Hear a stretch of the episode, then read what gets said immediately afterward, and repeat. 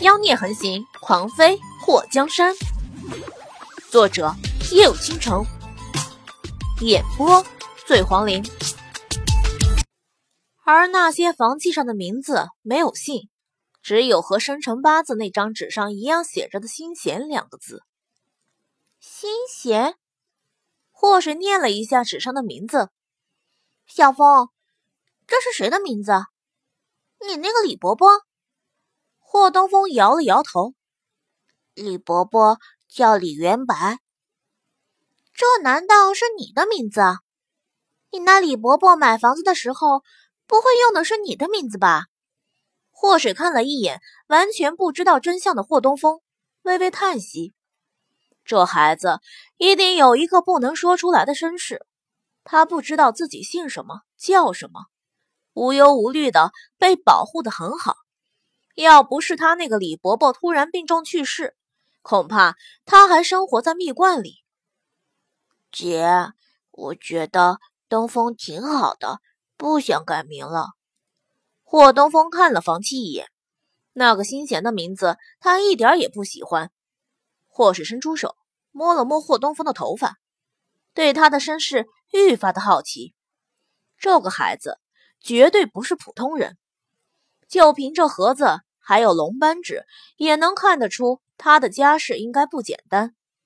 如果房契上的名字是霍东风的，那么他的名字应该叫新贤。不过他姓什么呢？我们先去把房子要回来再说。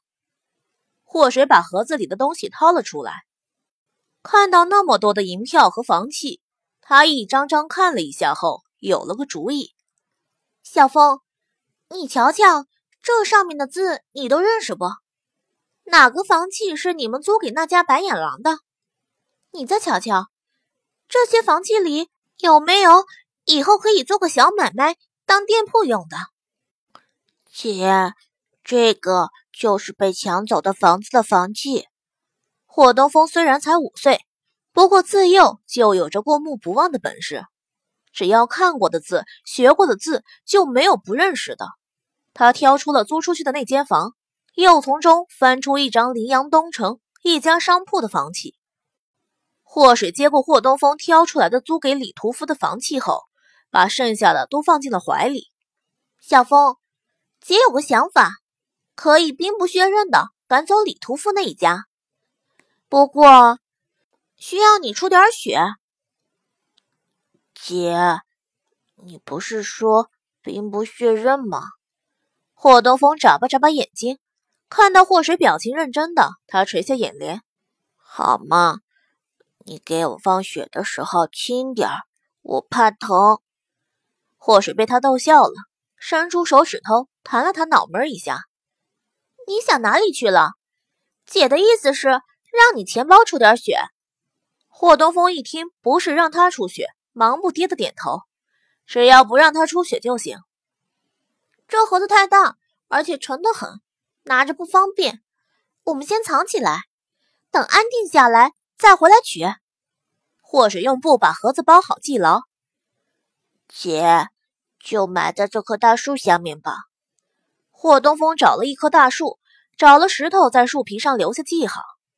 听你的。霍水和霍东风两个人在树下挖了一个很深的坑，以防下大雨的时候。泥土被雨水冲刷开。等埋好了盒子后，祸水拍了拍手：“走，带姐去衙门。今天我们就把那白眼狼一家赶出房子。”在祸水带着霍东风离开后，一个黑衣人出现在刚刚埋盒子的大树旁，宝剑出鞘，寒光一闪。刚刚掩埋黄金盒子的地方被剑气划出一道很深的坑。